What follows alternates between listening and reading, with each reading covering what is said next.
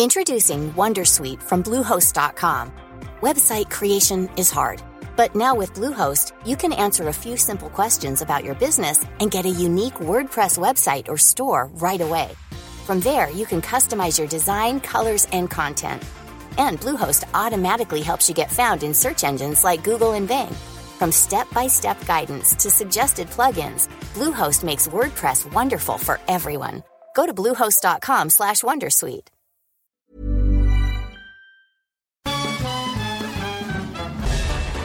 Farándula 021 es un podcast de cultura pop, donde analizaremos sin piedad series, películas, programas, música, moda, tendencias, libros, redes sociales y hasta figurosas e inventadas. Cada jueves un nuevo episodio, con Horacio Villalobos, Pilar Bolívar, Mauricio Valle, Maniwis, La Supermana, Alejandro Broff, Jeremy Cruz y Mario Lafontaine. Farándula 021, un podcast con periodistas, psiquiatras y vestidas.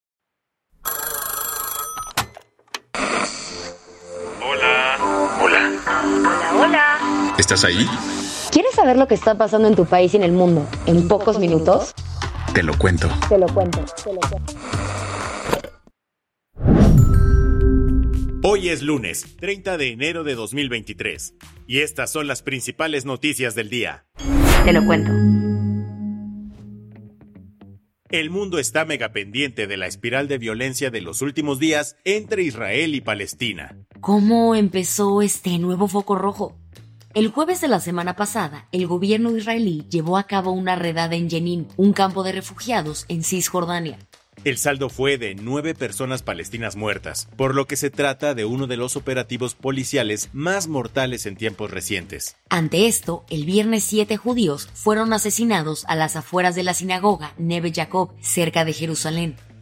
El agresor fue un residente de la zona palestina de la ciudad que llegó al lugar en un auto y abrió fuego contra la multitud. El ataque ocurrió en pleno Día Internacional de Conmemoración en memoria de las víctimas del Holocausto y fue el más mortal en Israel desde el 2011. Ante esto, el primer ministro israelí, Benjamín Netanyahu, prometió mano dura contra el terrorismo. Nuestra respuesta será contundente, rápida y precisa. Si alguien intenta hacernos daño, le haremos daño a él y a cualquiera que le ayude. Pese a estos dichos, el sábado hubo otro ataque. Un oficial del ejército israelí que no estaba en servicio y su padre resultaron heridos luego de que un joven palestino de 13 años les disparó. El gobierno de Israel, el más derechista de la historia, aprobó que los civiles estén armados y aceptó quitarle la seguridad social a los familiares de los terroristas. Mientras tanto, cientos de personas salieron a las calles de Gaza a festejar estos ataques. Por su parte, la Autoridad Nacional Palestina responsabilizó a Israel de la ola de violencia. En este contexto de mírame y no me toques, llegará hoy a Israel Anthony Blinken. El secretario de Estado de Estados Unidos ya tenía planeado el viaje desde hace semanas, pero la situación actual cambiará muchísimo el tono de la visita. ¿Qué más hay? Mientras sigue su juicio en Nueva York, la Fiscalía General de la República informó que tiene dos órdenes de aprehensión contra Genaro García Luna. El llamado juicio del siglo contra el exsecre de seguridad Genaro García Luna no lleva ni siquiera dos semanas y ya está dando mil y un temas para la sobremesa. Mientras siguen saliendo trapitos sucios, la Fiscalía General de la República anunció que tiene dos órdenes de aprehensión en su contra. ¿Y eso?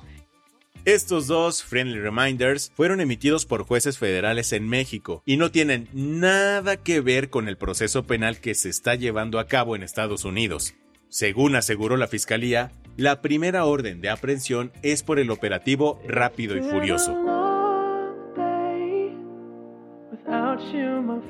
No, no estamos hablando de Dom Toretto, sino del escándalo mediante el cual el gobierno de Estados Unidos mandó armas a México que terminaron en manos de los malos malísimos.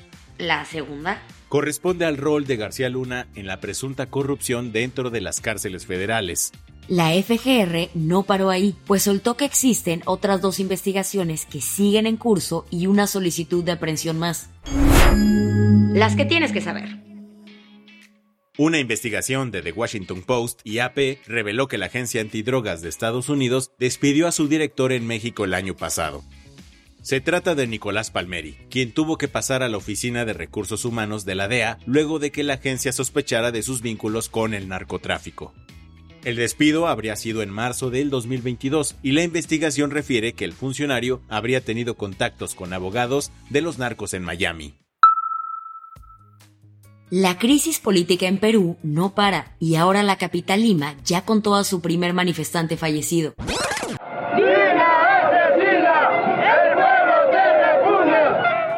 Después de que las marchas exigiendo la destitución de Dina Boluarte se extendieran a todo el país, Víctor Santisteban Jack Sabilka, de 55 años, fue la primera persona en perder la vida durante las marchas capitalinas. Murió después de sufrir un disparo en la cabeza.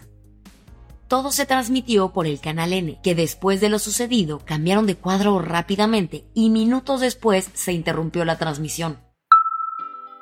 Ya tenemos invitados para el Super Bowl 57, que se jugará el próximo 12 de febrero en el State Farm Stadium de Glendale, Arizona. Kansas City y los Eagles de Filadelfia se enfrentarán en el partido más importante de la NFL, después de ganar ayer sus respectivos campeonatos de conferencia. Los 49ers cayeron ayer 31-7 contra las Águilas de Filadelfia, mientras que Kansas City consiguió clasificarse en los últimos segundos al imponerse 20-23 a los Bengals. El domingo se jugó el último partido del Australian Open 2023 y el serbio Novak Djokovic se coronó campeón. En un partidazo contra el griego Stefanos Tsitsipas, Djokovic se llevó el primer set 6 a 3 y los siguientes dos sets quedaron en muerte súbita. Con este triunfo, Novak ganó su décimo título del Abierto de Australia y ahora tiene un total de 22 títulos Grand Slam, en cuanto a la final femenil, Arina Zabalenka de Bielorrusia venció a la rusa Elena Rybakina 4 a 6, 6 a 3 y el tercer set 6 a 4. La del vaso medio lleno. Después de echarle un ojo muy necesitado a la ley, Estados Unidos permitirá donar sangre a hombres gays y bisexuales que mantengan relaciones monógamas. ¿Qué no se podía? Precisamente desde que inició la crisis del SIDA en los 80s, ni las autoridades sanitarias se salvaron de todos los estigmas que nacieron hacia los hombres de la comunidad LGBTIQ. Luego de años de lucha, la Agencia Federal de Alimentos y Medicamentos, also known as la FDA, tomó la decisión en favor de los derechos de los hombres gays, algo que también servirá para aumentar el suministro de plasma en el país. Con esto cerramos las noticias más importantes del día. Yo soy Isabel Suárez. Y yo soy Baltasar Tercero. Gracias por acompañarnos hoy en Te lo cuento. Nos escuchamos mañana. Con tu nuevo shot de noticias. Chao.